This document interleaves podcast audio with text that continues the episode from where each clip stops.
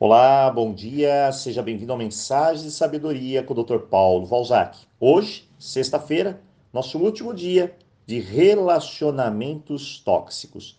O tema, na verdade, ele é muito extenso. Daria muitos e muitos e muitos áudios a respeito disso. Mas vamos tentar, de uma forma bem resumida, fechar com chave de ouro esse tema tão importante na nossa vida cotidiana, nossa vida diária. Primeiro, relacionamentos tóxicos está muito relacionado à codependência emocional. Essa é a grande verdade. Tanto que nós temos um curso especializado, direcionado para esse propósito.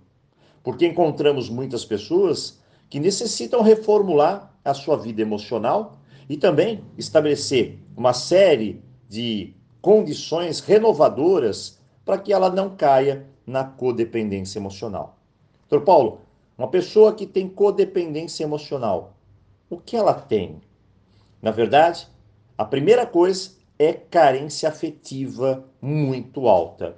Todos nós temos uma determinada carência afetiva, mas no codependente emocional, ela é gigantesca parece que ela precisa da outra pessoa, que a outra pessoa é a última pessoa no universo, aquela pessoa foi feita para ela e não existe mais ninguém.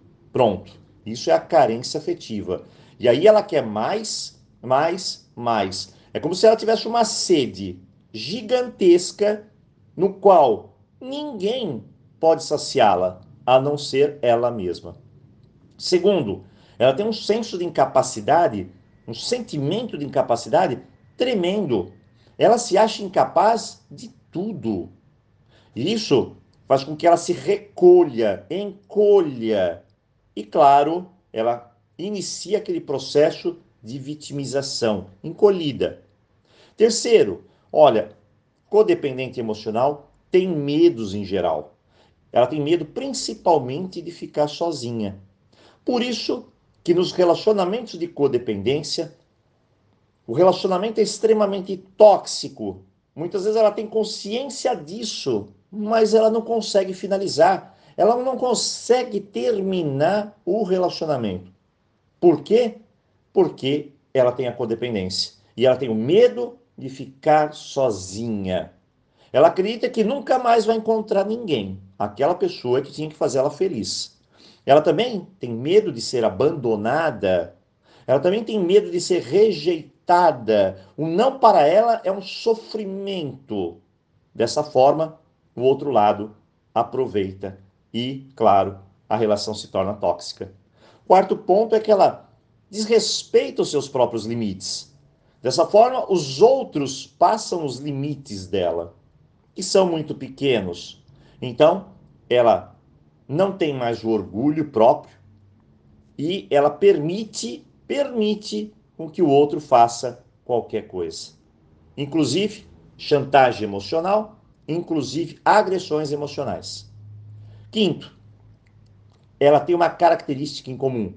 A pessoa, ela se torna auxiliadora, ela quer ajudar, ajudar. Parece que no relacionamento ela vira enfermeira sempre quer cuidar do outro. Por quê? Para que assim ela tome o controle. E o enfermeiro, para cuidar de alguém, ele precisa de alguém doente. Dessa forma, como que é a relação?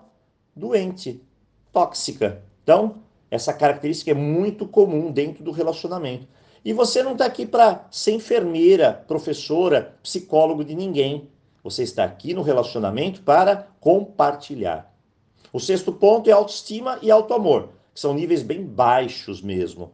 Ela não tem um valor, uma imagem dela positiva. Muito pelo contrário, ela não se aceita, ela se compara e, infelizmente, dá um senso de inferioridade tremendo, caindo, é claro, a autoestima. No final, em geral, ela não se sente amada e sempre está insegura.